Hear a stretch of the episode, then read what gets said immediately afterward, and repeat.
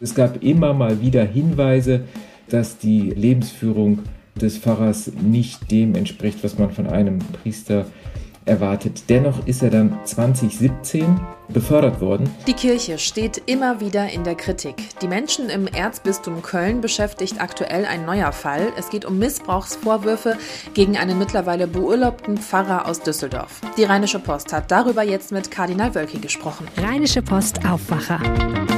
News aus NRW und dem Rest der Welt. Mit Charlotte Großer. Schön, dass ihr dabei seid. Erst Mitte März wurde das 800 Seiten lange Gutachten zum Missbrauchsskandal im Erzbistum Köln vorgestellt. Nun beschäftigt die Menschen im Erzbistum Köln ein neuer Fall. Es geht um Missbrauchsvorwürfe gegen einen mittlerweile beurlaubten Pfarrer aus Düsseldorf. Erzbischof Kardinal Wölki hat sich dazu jetzt erstmals geäußert gegenüber meinem Kollegen Lothar Schröder. Lothar Schröder ist jetzt Gast im Aufwacher. Die Vorwürfe gegen den Düsseldorfer Pfarrer, über die wir jetzt sprechen, stammen aus dem Jahr 1995. Was wissen wir über diesen Fall? Über diesen Fall weiß man vor allem etwas, weil der Beschuldigte den Fall selbst zur Anzeige brachte. Und zwar ist es wohl ein Vorfall, der sich 1995 ereignet hat im räumlichen Umfeld des Kölner Hauptbahnhofs. Da soll der beschuldigte Pfarrer D. aus Düsseldorf Kontakt mit einem 17-jährigen männlichen Prostituierten gehabt haben. Sechs Jahre später hat der Beschuldigte dann den damals 17-jährigen angezeigt, weil er wohl von ihm erpresst worden sei mit Fotos, die damals gemacht wurden. Das ist dann aktenkundig geworden und überhaupt erst der Kirche dann auch zur Kenntnis gebracht worden. Das Problem ist, dass der damals 17-jährige keinen festen Wohnsitz hatte, und nicht mehr ausfindig gemacht werden konnte. Okay, 2001 wurde der Fall also aktenkundig, konnte aber nicht weiter aufgeklärt werden. Wie ist es also dazu gekommen, dass der Fall jetzt zum Untersuchungsfall wurde? Das ist das Erstaunliche. 2015 wurde übrigens, das muss man auch sagen, als erstes Bistum in ganz Deutschland eine sogenannte Interventionsstelle eingerichtet, die auch alte Akten aufgearbeitet hat. Und die ist dann eben auch auf diesen Aktenvorgang aus dem Jahre 2001, wo es diese polizeiliche Aufnahme gab, gestoßen und hat sich mit diesem Fall nochmal beschäftigt und tatsächlich dann den jungen Mann ausfindig gemacht und ihn auch dann zu einer Aussage bewegen können. Das ist dann 2020 geschehen und dadurch ist der Fall jetzt praktisch ins Rollen gekommen. Dadurch wurde jetzt auch die Staatsanwaltschaft beauftragt, den Fall näher zu untersuchen.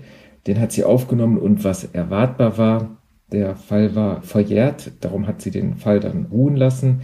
Das heißt aber nicht, dass er zu den Akten gelegt wurde, sondern in diesem Augenblick greift dann das kirchenrechtliche Verfahren und der Fall ist dann viele, viele Jahre später dann endlich kürzlich nach Rom gemeldet worden.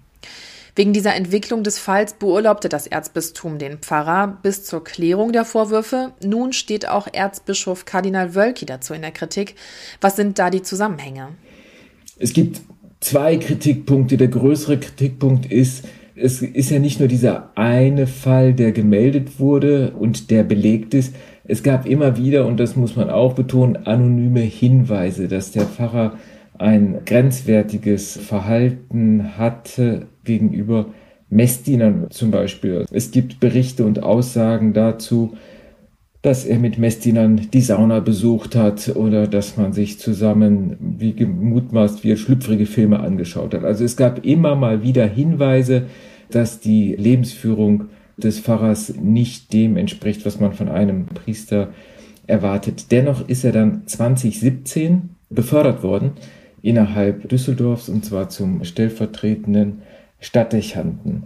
Das wird Wölki zum einen zur Last gelegt oder da wird er kritisiert, wie man einen Pfarrer, der zumindest in der Kritik steht und von dem man belegt wusste, dass es 2001 einen Vorfall gab, weiter befördert. Der andere Fall ist, warum der Pfarrer erst jetzt beurlaubt wurde. Und zwar war die Argumentation des Erzbistums, man beurlaubt den Pfarrer aufgrund aktueller Medienberichte. Also erst als in den Zeitungen stand, dass der Fall des Faradays wieder aufgenommen wurde, hat man ihn beurlaubt und praktisch aus der Gemeinde herausgenommen. Erzbischof Kardinal Wölki hat sich jetzt erstmals dazu geäußert in einem Interview mit dir. Was sagt er denn zu diesen Kritikpunkten, also zur Beförderung und der erst jüngst erfolgten Meldung nach Rom? Den ersten Fall, das ist der Fall der Beförderung, begründet er damit, dass er sich auf jene Leute verlassen hat, die ihn empfohlen haben. Und das war vor allem, wie immer wieder betont wird, der damalige Stadtdechant Hennes, der den D. empfohlen hat und hat er gesagt, einfach da habe ich mich auf die Aussagen und auf die Kenntnis der Leitenden in Düsseldorf verlassen. Auch wollte er keinen Menschen wegen zurückliegender Fälle vorverurteilen. Und warum man ihn jetzt erst beurlaubt hat, da ist die Begründung, dass man sagt, man wollte die staatsanwaltlichen Ermittlungen nicht dadurch einschränken, dass man ihn aus der Gemeinde herausnimmt. Da wollte man erstmal die staatsanwaltlichen Ermittlungen so laufen lassen und erst nach Abschluss dieser Ermittlungen der Gemeinde dann sagen, welche Vorwürfe es gibt. Welchen Eindruck hattest du jetzt nach den Antworten von Erzbischof Kardinal Wölki? Also man merkt schon bei den Antworten, dass Kardinal Wölki gerade bei diesem Fall in der Defensive ist. Er räumt ein, dass es schwierig ist, Menschen zu beurteilen, auch Menschen, die Reue gezeigt haben und die, wie er sagt, einen guten Dienst in der Kirche getan haben. Er sagt, dass kein Mensch fehlerfrei ist und räumt auch ein, dass er selbst nicht fehlerfrei ist und sich selbst nicht hundertprozentig sicher ist, in dem Fall einwandfrei gehandelt zu haben. Also er versucht mit seinen Antworten auch ein bisschen Verständnis für seine Entscheidungen zu werben, für Verständnis zu werben und ihm auch zuzugestehen, dass man in Personalfragen und vor allen Dingen, wenn es um Gerüchte und anonyme Hinweise gibt, dass man da in der Beurteilung auch falsch liegen kann. Es sind natürlich auch Antworten, das Interview wurde schriftlich geführt. Ich denke mal, dass er mehr Zeit haben wollte, sich auch zu beraten und die Antworten genau abzuwägen. Es sind zum Teil auch diplomatische Antworten. Man merkt aber insgesamt in seinen Antworten auf meine Fragen, dass er versucht, für sich im Erzbistum, wo es starke Polarisierung gibt und starke Gräben auch, dass er für Verständnis wirbt und versucht, wieder in den Dialog mit vielen Leuten zu treten und eine Brücke zu schlagen, indem er einfach einräumt, möglicherweise Fehler gemacht zu haben. Kulturredakteur Lothar Schröder zu einem Interview mit Erzbischof Kardinal Wölki über Missbrauchsvorwürfe gegenüber des Düsseldorfer Pfarrers D. Danke für das Gespräch. Ja, ich danke dir. Und das komplette Interview findet ihr heute auch auf RP Online. Kommen wir zu unserem zweiten Thema. Gestern war der erste Tag, an dem Menschen mit einer vollwertigen Corona-Impfung und Genesene gleichgestellt wurden mit Menschen, die einen negativen Corona-Test vorweisen können. Wie die Lage dazu hier in NRW war, vor allem da ja auch noch Muttertag und das Wetter richtig sommerhaft war, darüber sprechen wir jetzt mit unserem NRW-Reporter Jörg Esringhaus. Hallo Jörg. Hallo. Jörg, vielleicht klären wir zunächst mal kurz, was mit gleichgestellt denn genau gemeint ist. Ja, das heißt zum einen, dass jetzt vollständig geimpfte und Genesene genauso behandelt werden wie Menschen, die an einem Tag einen Schnelltest gemacht haben, der nicht älter als 24 Stunden ist, was zum Beispiel bei dem Eintritt von Institutionen angeht, wie zum Beispiel dem Zoo. Also man kann jetzt in den Zoo gehen als Geimpfter und vollständig Geimpfter muss man allerdings dazu sagen und sich dafür nicht mal eigens testen lassen. Ansonsten müssen sich diese Personen auch nicht mehr an die Kontakt- und Ausgangsbeschränkungen halten. Also zum Beispiel dürfen sich so viele vollständig Geimpfte treffen, wie sie wollen. Ja. Sie haben schon weitreichende äh, Lockerungen und Möglichkeiten, müssen allerdings natürlich auch nachweisen können, dass sie vollständig geimpft worden sind, eben mit den entsprechenden Papieren. Ja, oder halt genesen sind. Wie war dann jetzt die Lage in den großen Städten in NRW gestern? Sie war eigentlich dafür, dass das Wetter so gut war jetzt am Sonntag, ziemlich ruhig. Also äh, man hat eigentlich viel mehr sag ich mal, Verstöße erwartet gegen die geltenden Corona-Regeln, aber die Städte waren zwar voll und auch die Parks waren voll, aber angesichts der Menge der Menschen, die unterwegs gewesen sind, ist es vergleichsweise ruhig geblieben. Hm, okay. Hast du da so ein paar Beispiele aus den einzelnen Städten in NRW, ob es vielleicht dann doch auch irgendwelche Verstöße gab gegen die Corona-Regeln? Also man muss jetzt sagen, bis zum Nachmittag waren nur, wurden nur vereinzelte Verstöße gemeldet aus den Städten. In Düsseldorf zum Beispiel gab es nichts Besonderes bis dahin. Das mag sich dann zum Abend hin geändert haben. In Köln hat man wohl verstärkt die Grünanlagen kontrolliert und Naturschutzgebiete.